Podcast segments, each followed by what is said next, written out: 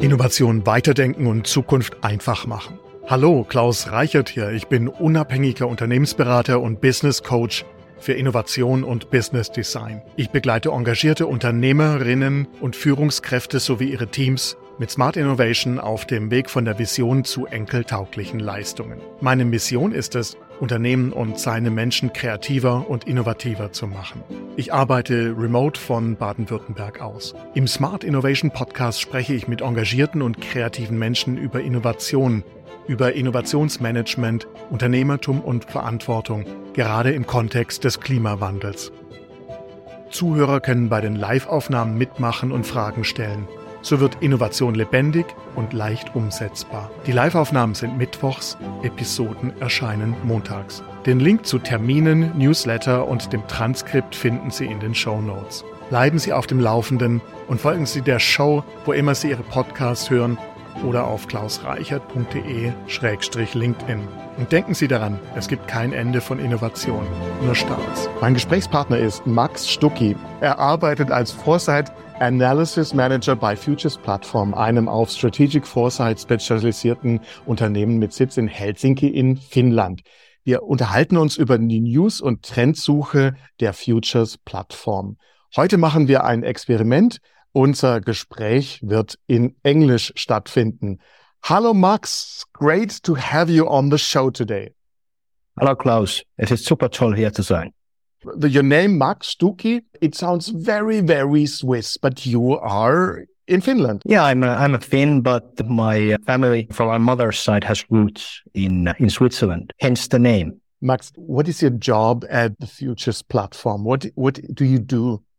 I go by the title Foresight Analysis Manager. So what that means in detail is that, of course, I'm engaged in the analysis work. So I'm engaged in delivering the foresight analysis. So forward looking intelligence products on various topics and, and trends, but also that involves very much developing the analysis process further understanding how we can deliver better analysis and better insights to our customers. That's like the one side of my work. The other side of my work is, is consulting, foresight consulting. So I, I take part and I manage various uh, foresight projects for our customers, for example, related to scenarios, horizon scanning, and, and so forth. So my job has kind of two sides to it between which I, I balance you work in foresight and i think that is a very very interesting profession interesting thing to do based on data based on creativity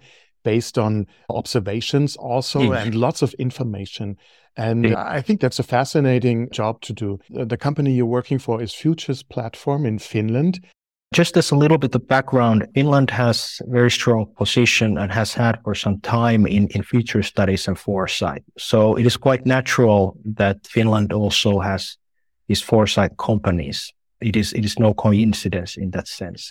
The company itself, Futures Platform, was started in 2016 by uh, people with a background in foresight. And they realized that there is a need for a tool, a digital tool that allows organizations, but also individuals to do foresight analysis in, in an easy, easy manner, in a manner that allows them to systematically conduct, for example, horizon scanning, a fancy name for looking for the trends and signals that could impact you and your organization and, and also to draw conclusions based on those, those findings. And hence they started the company that uh, develops this digital foresight tool for exactly those ends to allow people to engage in foresight with little effort, if you like, in the sense that you can start engaging right away and you don't need to always do one-off projects. So that's what we do at Futures Platform. We host the tool, but also we deliver consulting. Very often it's, it's about doing some for example, scenario projects that are based also, we're using the tool there, but it, it like helps people to get more familiar with the tool and get their own foresight activities started. So it is really our aim to help our customers to start systematic foresight processes in their own organizations. I was very impressed by how easy and smooth you make that process. It's very easy to start to work with your platform. It's very informative right away. It's there's no technology voodoo or something behind starting to use the whole thing. It gets uh, very complex if you want to use it right away uh, deeply. I wanted to talk to you about that. And I understand that we we need to get into the depth of, of the functionality and, and what we're and, and give a better understanding of, of what we're talking about. But we also need to have a, a context. We have another episode where we talk about the foresight part of your work, but give us a bit of that context, please. Foresight, how is that embedded into the tool? Because it's not just a news search tool that you offer. Exactly. And thank you. Thank you very much for those kind words. To put it in context and what foresight is, if, if it could be a little bit foreign word for uh, some listeners. So foresight in essence is the, the practice of studying the future of some domain. And usually, of course, if we take private organizations, in other words, companies, they are very interested what happens in their own field and they want to understand the fir- like the future developments. But foresight helps them to take a more holistic view to study the operational environment in its whole breadth and, and, and whole width to, to understand that what could be those future trends or wild cards that would affect our industry, that they're not directly related to us.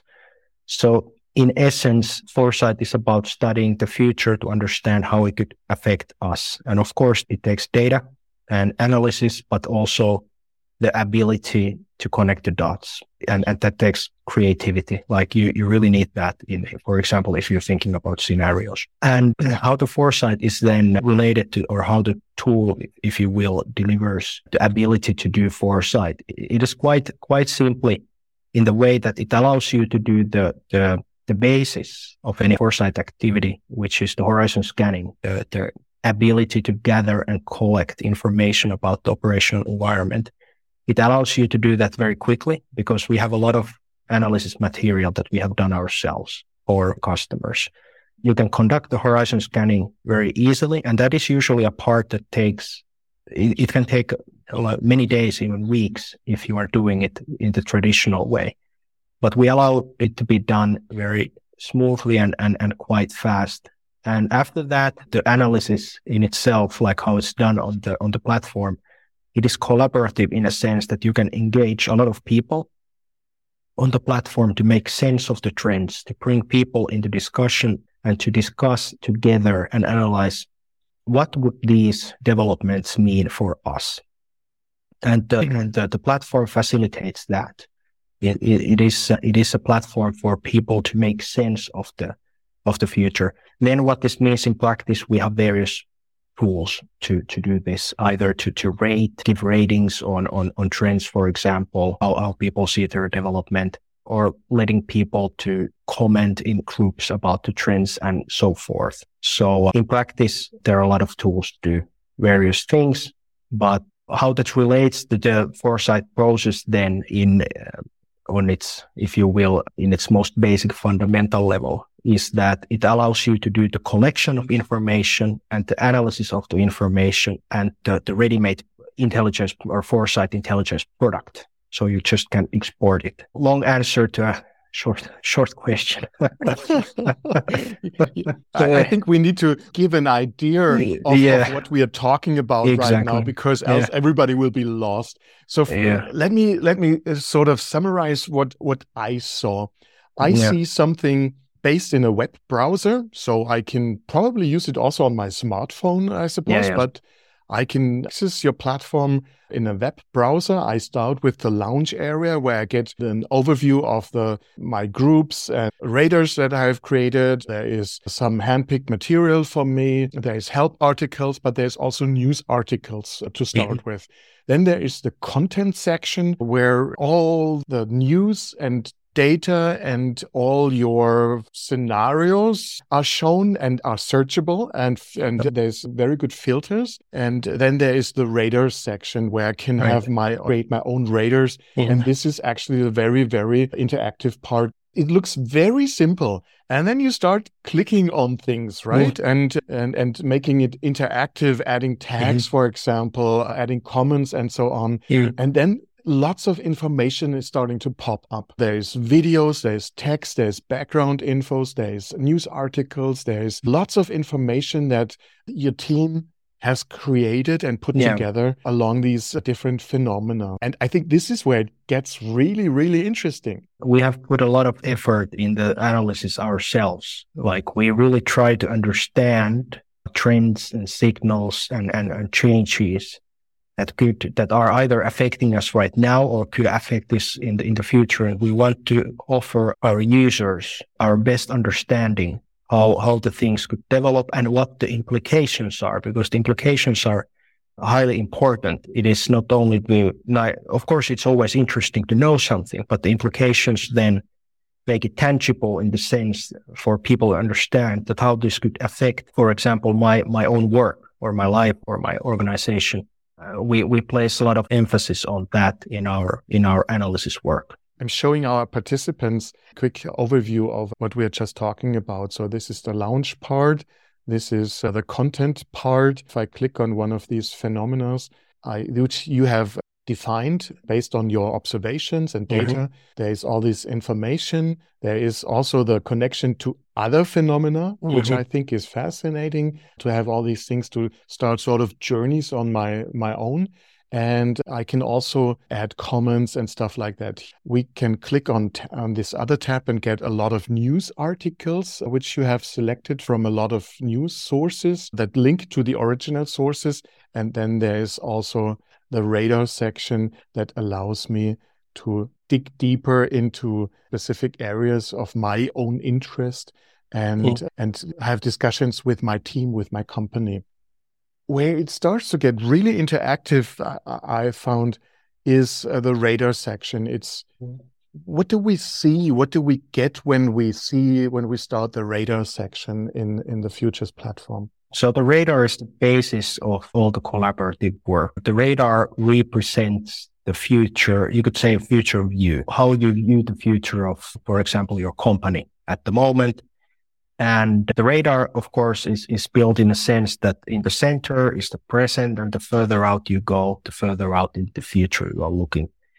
And the radar then is populated by these dots, these phenomena or trends.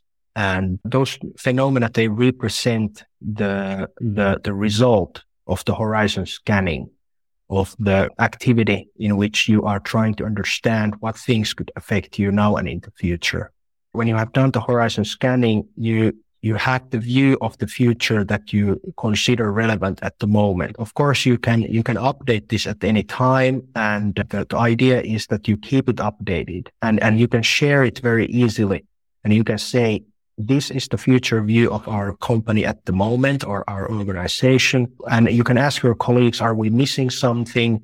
Or you can inform that this is um, these are the things we think you should take into consideration when you are making future plans. To just put things a little bit into context, you see various different colors here. The green ones are things that we consider are strengthening in importance. They will become more important, more influential at the, at the, in the time frame they are settled, set in.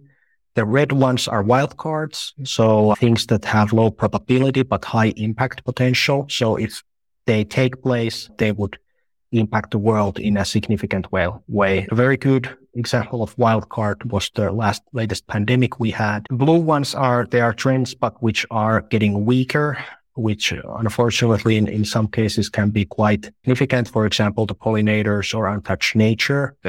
The area of untouched nature is, is, is getting smaller at the moment, as is the number of pollinators or, or it has been at some time. Maybe the pollinator populations will will recover hopefully soon. And then there are the gray dots, which are the weak signals. So something that we don't have a lot of data on, which is interesting, which should be monitored, but we cannot say if it will become a trend because we don't have enough data. So usually the gray dots are something like that we have spotted in some scientific journal, some latest scientific innovation or breakthrough, for example. And then if you click the dots, you get, as, as we have seen here, you get more information. You get the analysis that we have done and it is then sectioned in the brief summary and then the background information and, and the further reading section in which we have the sources.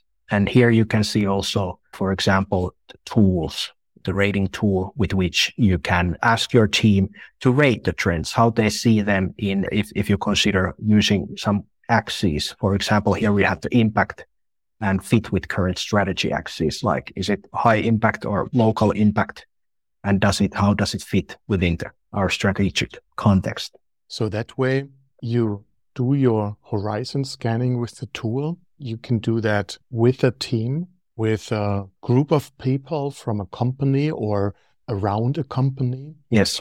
And after you have done that, you can sort of educate everybody in that group and ask for their opinions along several lines. And that way sort of understand if there is a fit for example for the current strategy of the company or not or also of the importance for for the company. So it's because we have seen this that there's a lot of beeps and phenomena you can't work on everything at the same time. Yeah. so you can sort of that's that that helps you prioritize also the things you look at as a company. Indeed, and it is fully built to be, be collaborative, as as as you mentioned here, to to engage people because very often we we work in silos, as as the saying goes. We work in silos, and even though we want to communicate with our colleagues, very often the information that we have may go unused we we don't share it because we just don't have the opportunity or time. And making this collaborative allows the space to share information that would also otherwise be unutilized. And that's why the collaborative aspect is so important because we need to understand that how the trends could affect us for example from the perspective of of multiple teams because the, the, the team all the teams they, they have different contexts. So so they have different use of things. So this allows the, the sharing and enriching of the views and perspectives. You make all this information easily accessible. You ask people, individuals, for their comments and let them vote and and so on. So you ask for the wisdom of the crowd let's put it that way. What i like here a lot is is i think that helps a lot to generate good insights also and and get priorities. If you ask a, a larger group right five people mm-hmm. might not be enough but it also means that there is not the single one person who has the single the single truth in a company, for example. Mm-hmm. It's something that is sort of more democratized with your tool, mm-hmm. I think. Indeed, indeed. Yes, that, that is very true. And since we are doing collaborative foresight in, in many ways here, and the idea is also to democratize is good word. It helps us to gather the information and people, they can voice their opinion. Also, very interesting thing that follows from this is that when we, when you gather the, the views of people, and you really start to analyze them, they also reveal the things, for example, which may go unnoticed. So gaps in knowledge. Is there something in our organization that we have not taken into consideration about some topic? And uh, it is, it is very interesting and it is very useful, but you can only do that if you uh, can gather the views of the, of the people, of, of your colleagues. And then you understand what are the gaps in, in our understanding that might trigger also some other actions, for example, yes. filling some of the gaps, exactly. getting together, bridging some of these maybe differences that you have with other yes. teams or other mm-hmm. departments. Mm-hmm. Exactly. Yes, that that's the that's the aim. Very cool. All these news articles, yes. all the information that you're using, where does it come from?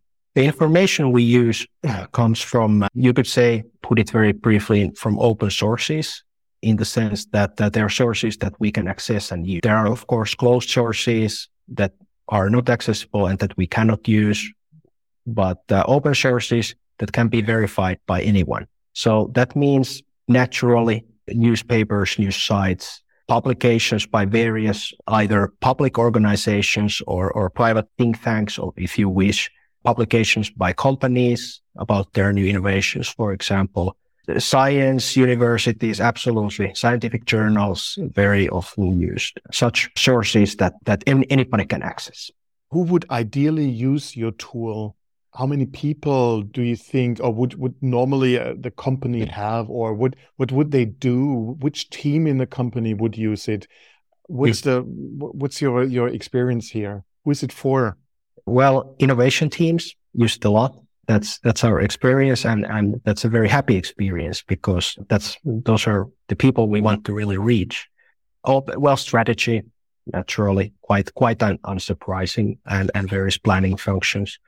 Also, some sometimes risk management uses it, and well, then th- there are foresight teams within within private companies, but also in public organizations, like teams dedicated to foresight. And they, of course, are the, the, the people we really want to aim our, our tool and services for as well, because they are in the field and, and, and they are really battling with the, with the amount of information they need to absorb and, and how to then turn that into, into actionable insights. So I, I would say it's, it's very, it's very versatile and we have customers from many backgrounds, even some IT departments and such teams that you wouldn't necessarily think immediately that, okay, they should be doing foresight, but they are. So it's getting more popular and, and the use cases and, and the teams using it are, are becoming more versatile, you could say.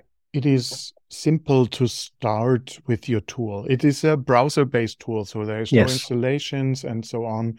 And one of these very first steps is using the news search mm-hmm. and and sort of go on a discovery journey of, of the phenomenon that you have uh, observed and, and described. Also, there is a, a free trial that, that you mm-hmm. can do. But what would be some other news search tips that you would have for listeners, for innovation teams to do, for example, without using any tools at all? Is there some simple, easy tips that you have?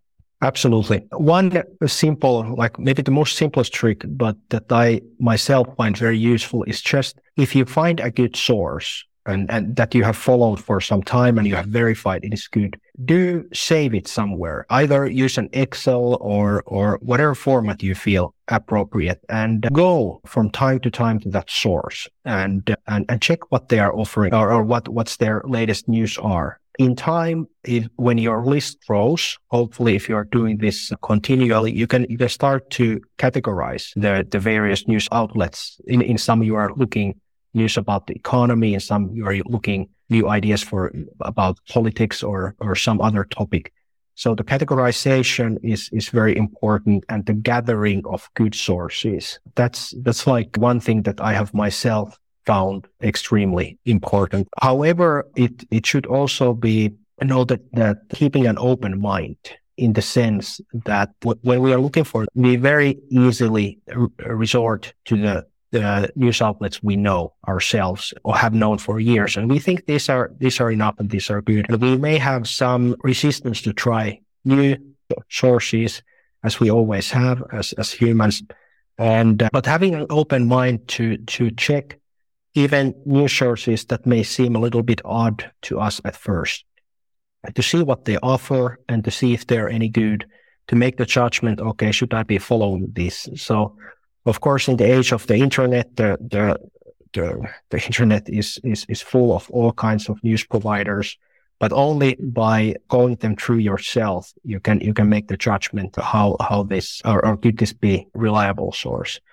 And then I, I, would maybe say the third point is when somebody presents you information, some very interesting piece of information, always ask them where, how did they source it? What's the source? Where did they get it from? They may have, of course, there's the link, but, but sometimes the link doesn't contain the source or the original source. And if you, if you find the piece very interesting, go to the original source and put it in your list. Start to follow it. The, it's, it's all about, I would say it's all about the source management in having good news. It, it really is in, in many ways. Yeah. So those would be my main three topics.